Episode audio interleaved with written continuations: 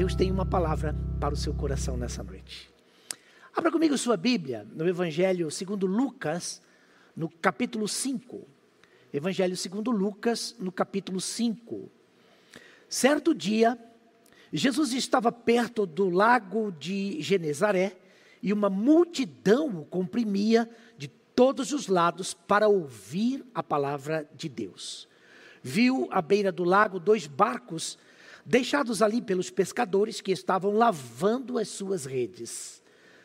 Entrou num dos barcos, o que pertencia a Simão, e pediu-lhe que o afastasse um pouco da praia. Então sentou-se e do barco ensinava o povo. Tendo acabado de falar, disse a Simão: Vá para onde as águas são mais fundas, e a todos lancem as redes para a pesca. Simão respondeu: Mestre, esforçamo-nos a noite inteira e não pegamos nada. Mas, porque és tu quem está dizendo isto, vou lançar as redes. Quando fizeram, pegaram tal quantidade de peixe que as redes começaram a rasgar-se. Então, fizeram sinais a seus companheiros no outro barco para que viessem ajudá-lo. E eles vieram e encheram ambos os barcos a ponto de quase começarem a afundar. Quando Simão Pedro viu isso, prostrou-se aos pés de Jesus e disse: Afasta-te de mim, Senhor, porque sou um homem pecador. Pois ele e todos os seus companheiros estavam perplexos com a pesca que haviam feito. Como também Tiago e João, os filhos de Zebedeu, sócios de Simão. Então Jesus disse a Simão: Não tenha medo, de agora em diante você será pescador de homens. Eles então arrastaram seus barcos para a praia e deixaram tudo e o seguiram. Louvado seja Deus, emprestando o seu barco. Veja que coisa interessante.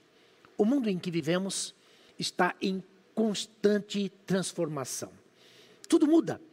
E muda de ra rapidamente, de uma forma tão ligeira que muitas vezes não conseguimos acompanhar. O mundo muda e muda rapidamente. Por exemplo, há cerca mais ou menos de uns 30 anos atrás, não dava para imaginar todas as mudanças que hoje vivenciamos. Era inimaginável que teríamos e viveríamos tudo o que se desfruta nos dias atuais. O advento da internet, computadores, telefonia celular, smartphones, inteligência artificial, tantas outras coisas. E, e toda essa tecnologia tem mudado radicalmente a vida do ser humano. Hoje estamos plugados online, praticamente é, com o mundo todo a um simples toque. Tudo está interligado 24 horas e a cada instante algo novo acontece, proporcionando mudanças em todas as áreas da existência humana. O momento atual de pandemia, por exemplo, tem feito com que todos os setores da sociedade se reinvente. E com as pessoas não é diferente. Por exemplo, tem feito com que ah, cada um se esforce, se esforce ao máximo para se reinventar, porque estamos vivendo um tempo que exige rapidez, intrepidez, ousadia, que exige, de fato, muitas mudanças. O novo normal, como se tem propagado, com certeza será diferente de tudo aquilo que estávamos acostumados. Na verdade, muitas coisas podem ocorrer com todos nós, ainda que não imaginemos quais mudanças, quais transformações todos estamos sujeitos nesta vida. Olhar para esse texto, eu fico imaginando o grande apóstolo Pedro. Pedro ali, na sua rotina de trabalho, naquele dia normal de mais uma pescaria. Provavelmente, Pedro jamais imaginou que Jesus iria lhe pedir o seu barco para terminar o seu sermão.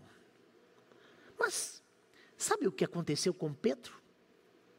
A vida do apóstolo Pedro, a partir daquele momento em que emprestara o seu barco a Jesus, mudou radicalmente para sempre. Porque com certeza Pedro jamais imaginou que ele se tornaria um dos grandes apóstolos de Jesus. Jamais passou pela sua mente que ele teria experiências fantásticas, sobrenaturais, como por exemplo, o fato de ter andado sobre as águas. Pedro jamais imaginou, por exemplo, que receberia uma nova, tremenda, poderosa unção do Espírito Santo, mesmo depois de ter negado o Senhor. E jamais imaginou que a sua sombra curaria os enfermos. Tal era a unção sobre sua vida. E com certeza, ele jamais imaginou que ao final de sua tremenda trajetória ministerial, ele também, assim como Jesus, morreria crucificado. Que lições podemos tirar da experiência do apóstolo Pedro para a nossa vida hoje, baseado nesse texto que acabamos de ler no início desta ministração. Eu creio que as lições vivenciadas por Pedro também pode levar-nos a vivenciarmos grandes, tremendas, poderosas experiências capazes de mudar também radicalmente a nossa história de vida. Eu creio que a primeira atitude que chama a atenção para essa mudança radical de vida do pescador Pedro é o fato de que ele emprestou o seu barco a Jesus. Você pode escrever isso? Você pode divulgar isso agora? Você pode também assumir que você pode emprestar o seu barco? Pois bem, emprestando o barco. Diz o texto no versículo 3: entrou num dos barcos o que pertencia a Simão, e pediu-lhe que o afastasse um pouco da praia. Então sentou-se e do barco ensinava o povo. Olha, eu não tenho dúvidas que essa atitude aqui é, diz respeito a eu e você, todos nós, colocarmos à disposição aquilo que temos, aquilo que nos pertence. Talvez você pense, mas colocar à disposição de quem? Eu acredito que, primeiramente, podemos colocar tudo que temos e tudo que somos à disposição de Deus. Ouça, Deus conta 100% com você, com tudo que você é, com tudo que você tem. Mas além de Deus, o nosso Senhor, ter tudo o que somos, tudo que temos em Suas mãos, nós também podemos colocar à disposição é, das pessoas aquilo que temos, aquilo que somos, nós podemos colocar isso à disposição dos irmãos, dos amigos, e até mesmo de pessoas que não conhecemos, mas que podem sim tornar-se grandes amigos e irmãos em Cristo. Podemos colocar aquilo que temos à nossa disposição, à disposição da igreja, do reino de Deus. Podemos também colocar tudo isso que temos à disposição da evangelização para cumprirmos com a grande comissão, com a grande ordem de Jesus que disse: ide por todo mundo e pregai o Evangelho, anunciai o Evangelho, ensinando toda criatura tudo aquilo que Jesus tem nos ensinado. E isso, com certeza, diz respeito aos nossos recursos, todos eles, pessoais, intelectuais, financeiros, os nossos recursos de capacitação, os nossos recursos de profissionalização, os nossos negócios, o nosso trabalho, os nossos estudos, os nossos empreendimentos, tudo que temos, tudo que somos, nossos dons, nossos talentos, nossas aptidões, tudo isso. Até porque sabemos que há trabalho religioso e há trabalho secular. E eu quero dizer para você que todo trabalho é uma benção.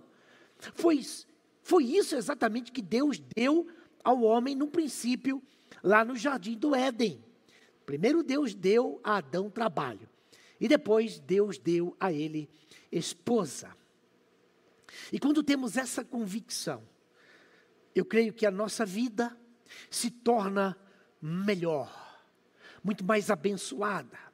E com certeza a nossa vida também será abençoadora. Então, o meu, o seu, o, o nosso trabalho, e isso envolve todos os nossos recursos, sejam eles quais forem, intelectuais, ou mesmo materiais, ou até espirituais, é o barco que podemos e devemos colocar à disposição de Deus. Até porque, ouça isso, se tudo que somos, se tudo que temos, não pode estar à disposição de Deus, será que vale a pena ser cristão? Veja, se um religioso, por exemplo, deixa marcas ruins na vida é, de alguém, com certeza ele não estará realizando um, um bom trabalho. Por isso, meu irmão, minha irmã, meu amigo, minha amiga, no seu serviço, seja ele qual for, no que você esteja trabalhando, seja qual o trabalho que você esteja realizando, desenvolvendo, faça a diferença. Trabalhe com amor, trabalhe com alegria, trabalhe com satisfação, trate bem as pessoas, porque a vida é muito rápida. E eu quero dizer que além de ser rápida, ninguém é insubstituível, ainda que você seja único. Ninguém é insubstituível, ainda que você seja único. Outra atitude tremenda, maravilhosa, que Pedro tomou e colocou imediatamente em prática, após ter disponibilizado o seu barco a Jesus, foi lançar as redes. Portanto, lance você também as redes. De novo, outra vez, tantas quantas necessárias forem, lance-a. Olha o versículo 4, diz: Tendo acabado de falar, disse a Simão: Vá para onde as águas são mais fundas, e a todos lancem, lancem as redes para a pesca. Simão então respondeu: Mestre, esforçamos-nos a noite inteira e não pegamos nada, mas porque és tu quem está dizendo isto, vou lançar as redes. Vejam isso. Pedro era um pescador. Sim, Pedro era um pescador, um profissional. Aliás, Pedro era um empreendedor na área de pescados e, e fornecimento é, do produto da pesca ao mercado consumidor de peixes ali na sua cidade. Pedro tinha um, um negócio, Pedro tinha sócios nesse empreendimento de fornecimento de pescados. Evidente que ele e todos os demais pescadores sabiam que o melhor horário para a pesca era de noite e não de dia. Mas o texto nos fala algo interessante. O texto nos mostra e revela que algo ocorreu naquela noite. Naquela noite, eles não pegaram absolutamente nada. Ouça, já ocorreu com você de ter trabalhado muito, se esforçado muito, suado muito, mas o resultado também foi nada? E você se sente como assim? Depois de muito trabalho, depois de muito esforço. Mas, evidente que, assim como Pedro, você também viu um resultado completamente diferente, negativo daquilo que você estava imaginando, daquilo que você estava sonhando. Que coisa terrível é esse sentimento é, de vazio, de impotência, de ter falhado, não ter conseguido, ainda que você sabia como fazer, o que fazer, você fez, mas os resultados não foram positivos. Pois bem, empreender algo com todos os nossos esforços, investir tudo o que tinha, mas o resultado não é aquilo que esperávamos. E sabe, mesmo que alguém é, ofereça algo novo, outra vez, muito bom, vantajoso, o fato de já ter empreendido algo e não ter obtido resultados favoráveis, não encoraja muito a uma nova empreitada. Pois era assim que Pedro e os seus companheiros estavam se sentindo. Estavam exaustos, cansados, com sono. Também já haviam acabado de lavar as redes e colocar o barco à margem e o ancorado. Ouça, você já limpou alguma coisa que dá muito trabalho, por exemplo, como uma rede de pesca? Você já limpou alguma coisa e depois de estar tudo limpo, organizado, guardado, alguém pediu para usar, para utilizar? Como é que você se sentiria? Como é que você se sentiu? Mas imaginamos, imaginamos aqui também e eu quero que você imagine isso também, aí onde você está. Que alguém apareça com muitas ideias, repleto de ânimo, cheio de boas intenções. Compartilha com você esses planos, porque acredita que além de ser o melhor a fazer, com certeza tudo vai dar certo. Como é que nos sentimos diante destas pessoas? Como é que você se sente depois de uma experiência frustrada, depois de uma decepção, por ter empreendido algo, por ter investido muito, mas não ter conseguido nenhum resultado? Alguém aparece com um novo plano, com uma nova ideia. Como é que você se sente diante destas pessoas? Afinal, na nossa mente, muitas vezes pensamos que já tentamos de tudo e nada deu certo. Quais reações temos diante destas pessoas? Será que estaremos dispostos a apoiar o empreendimento, a empreitada, o ministério, o trabalho? Será que estaremos dispostos a estar juntos ou simplesmente criticaremos e nos colocaremos contra e à margem. Quais sentimentos passam pela mente e pelo coração? Mas eu quero voltar aqui um pouco ao texto bíblico. Você observou que Jesus não deu um conselho a Pedro e, e aos demais pescadores? Jesus não deu nenhum, nenhum conselho. Jesus deu uma ordem. Presta atenção nisso. Disse a Simão: vá para aonde as águas são mais fundas, mais profundas, lance a rede. E disse a todos: lancem as redes. Bom, eu creio que a grande pergunta aqui é: quais os motivos que Pedro tinha para não obedecer?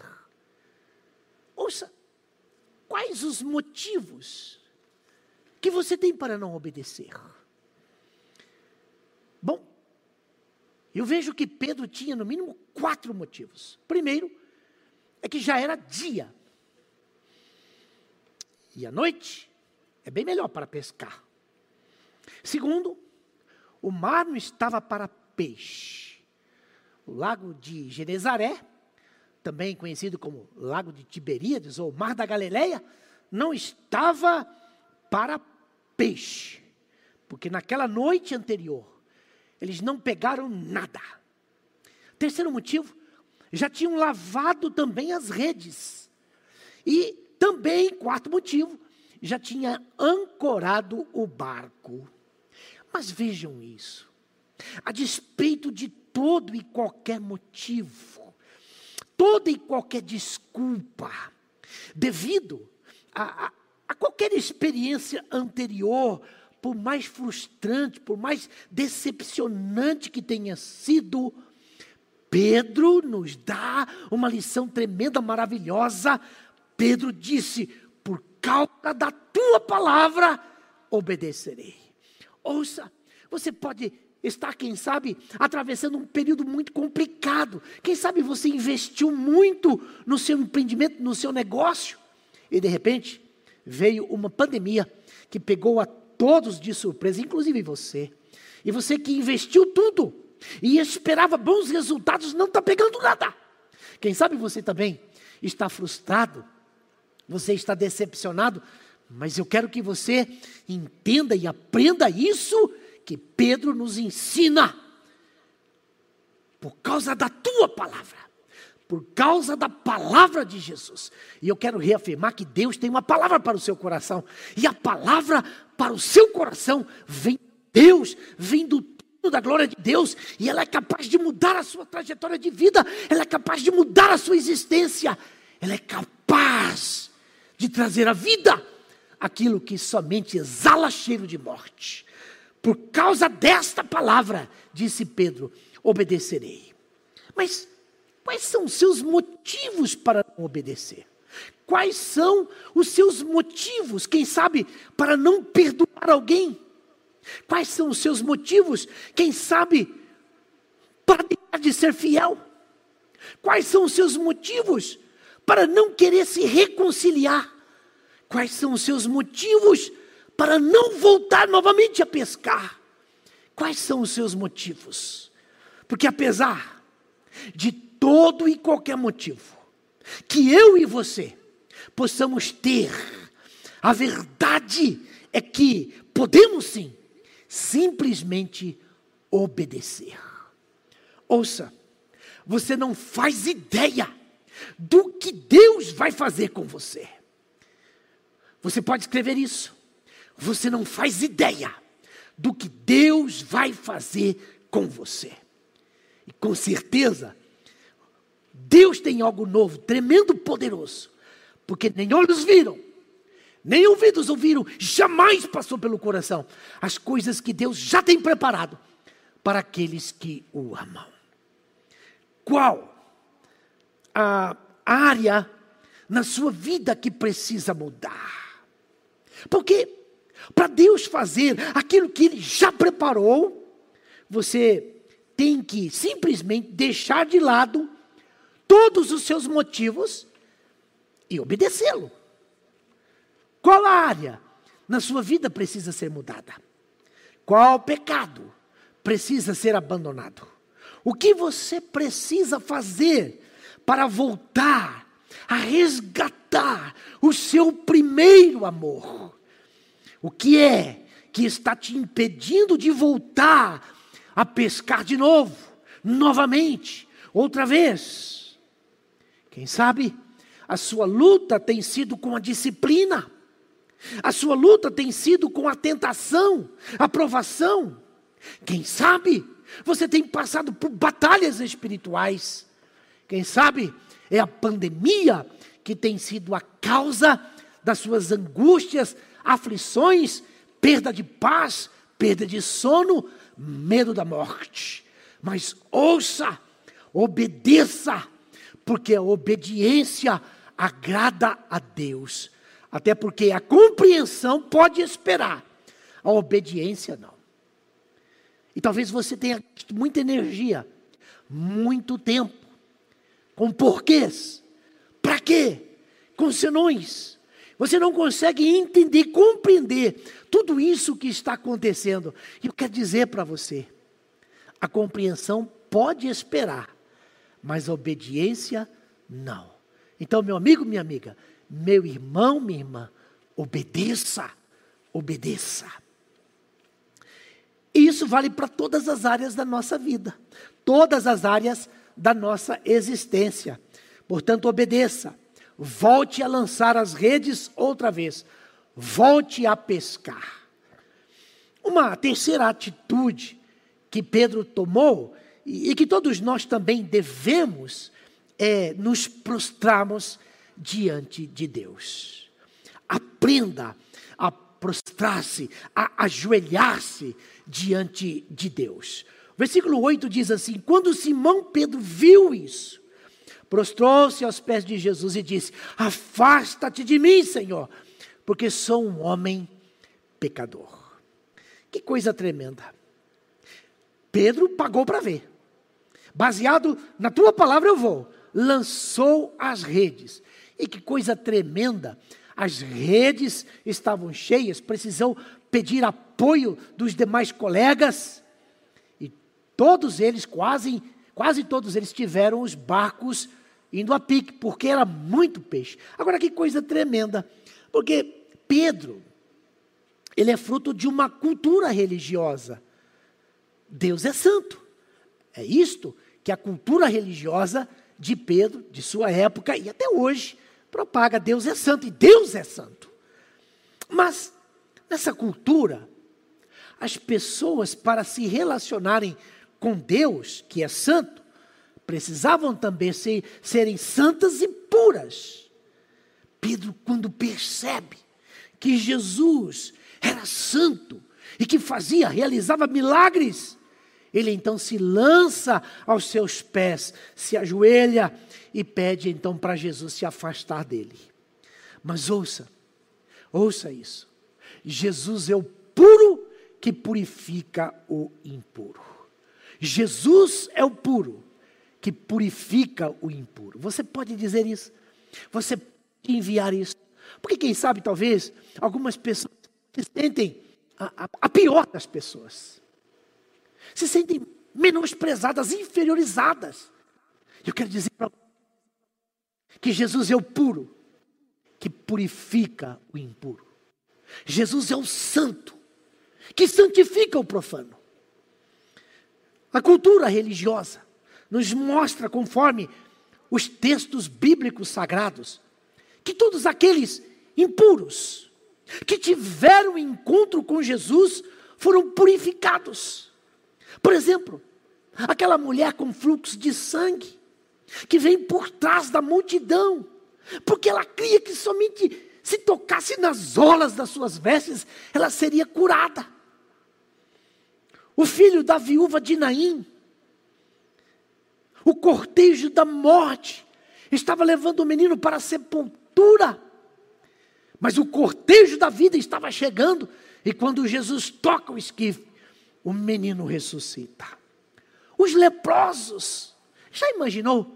Alguém longe, privado da esposa, dos filhos, dos pais, do convívio com os irmãos e amigos, e que ainda tinha que gritar quando visse alguém puro, dizendo impuro, impuro, porque eram leprosos. Quando se aproximam de Jesus, eles ousaram dizer: Senhor, se tu queres, e Jesus imediatamente diz: Eu quero. O puro que purifica o impuro. Ouça, não importa, não importa quão impuro você é, Jesus pode te purificar. Jesus tem poder para fazer de você uma nova criatura. Creia nisso. A regra da religião era que os impuros tornariam impuros quem eles tocasse. Mas a regra do reino de Deus é que os puros purificam os impuros. Agora observe, Pedro, ao se ajoelhar, está se quebrantando. Ouça, você tem se quebrantado? Por que, que você tem chorado? Talvez porque você perdeu alguma coisa? um negócio, dinheiro, bens, patrimônio, até mesmo, quem sabe, um ente muito querido. Você perdeu o seu negócio. Você está chorando porque sua conta está no vermelho. Por que você está chorando? Por que você está quebrantado? Vejam isto. Pedro, ao se ajoelhar, ao se prostrar, está se quebrantando, porque ele reconhece que ele não é merecedor mas que é a graça de Deus que o envolve. Ouça, eu e você, todos nós, somos abençoados com toda sorte de bênçãos, e não é porque merecemos, é unicamente por causa da graça, a maravilhosa graça de Jesus.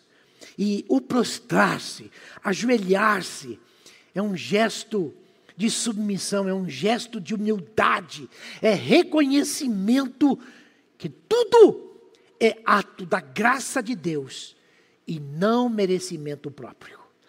Porque são as misericórdias de Deus as causas de não sermos consumidos.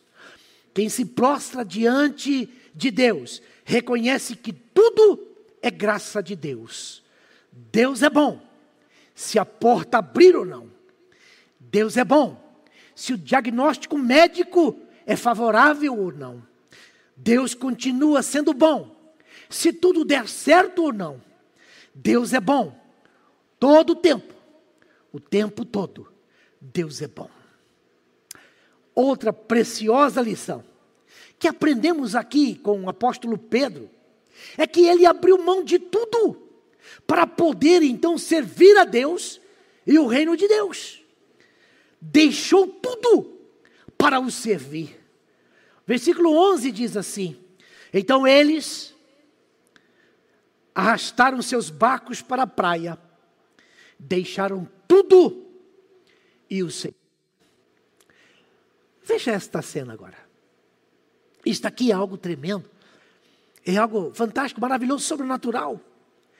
Pedro, meus irmãos, meus amigos, fez a maior pesca de toda a sua vida. Ele obteve o maior resultado em todos os anos de seu negócio de pescados. E sabe o que ele fez? Sabe o que Pedro fez? Pedro fechou o negócio. Sim.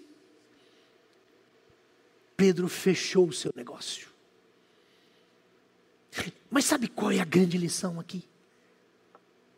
A grande lição aqui é que nada é mais importante que Jesus. Ouça, você pode escrever isso, você pode anunciar isso, você pode enviar isso. Nada é mais importante que Jesus. Nada nesta vida, meu irmão, minha irmã, nada nesta vida, meu amigo, minha amiga, é mais importante, mais valioso, mais prioritário que Jesus. O problema é que a gente quer sim Jesus. E infelizmente muita gente quer Jesus para ajeitar a vida para resolver algumas situações, alguns problemas, sejam eles pessoais, familiares, financeiros ou até mesmo espirituais. Infelizmente, há muita gente que somente quer a benção. E não há nenhum problema em querer, em desejar, em anelar, em buscar pela bênção. O problema é não querer, não anelar, não desejar, não buscar o abençoador. Por isso, ouça, nada é mais importante que Jesus, nada, absolutamente nada é mais importante que Jesus. Você não faz ideia do que Deus vai fazer com você. Você não faz ideia do que Deus vai fazer com você. Agora eu quero concluir dizendo que não é impressionante o fato de que em meio a tantos barcos que estavam ali à margem do lago de Genezaré, igualmente ancorados. Jesus ter escolhido justamente o de Pedro. Isso nos remete à palavra, porque a palavra de Deus diz assim: muitos são chamados, porém poucos os escolhidos. Ouça, Deus continua chamando. Ele te chama.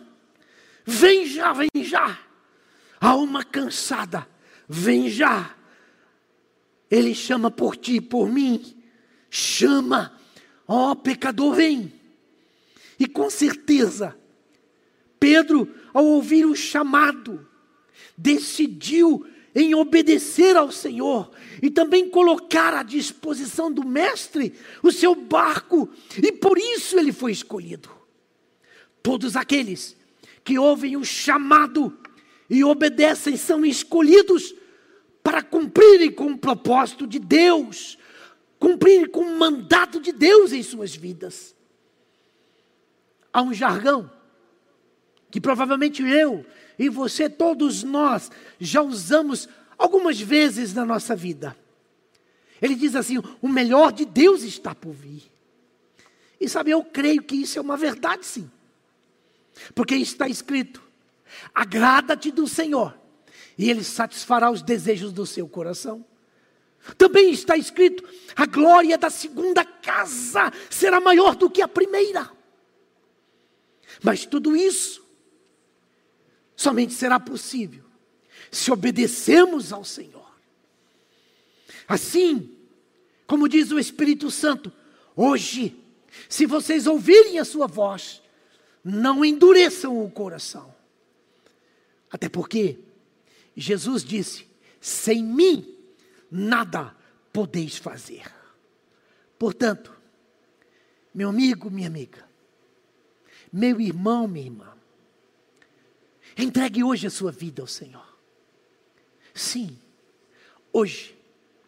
Deus espera que você ouça e obedeça a sua voz, colocando à disposição dele o seu barco, a sua vida, tudo o que você é, tudo o que você pensa ser, tudo o que você tem.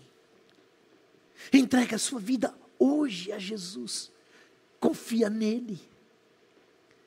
Ele é que dá razão para viver. Ele é quem muda a nossa história de vida, a nossa história de família. Jesus é razão de ser, de ter e de fazer. Portanto, entrega hoje, agora, a sua vida a Jesus. Ele está chamando a muitos. Como havia muitos barcos ali no lago de Genezaré naquele dia. Mas foi a Pedro que ele disse: empresta o teu barco. E a você, meu querido, minha querida, que Jesus está dizendo: você pode, quer emprestar o seu barco? Quer experimentar a maior pescaria de sua vida? Vá mais fundo.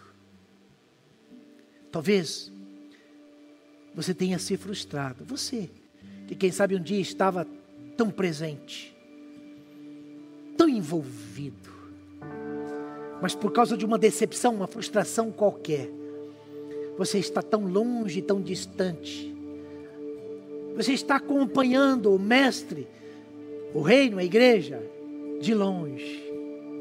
Ouça, Jesus está chamando. Ele quer também o seu barco. Está disposto a ouvir, a obedecer? Está disposto a ir além do que você já foi? Está disposto a ir mais fundo? Mais profundo? Está disposto a obedecer? Ou você ainda está tentando compreender alguma coisa?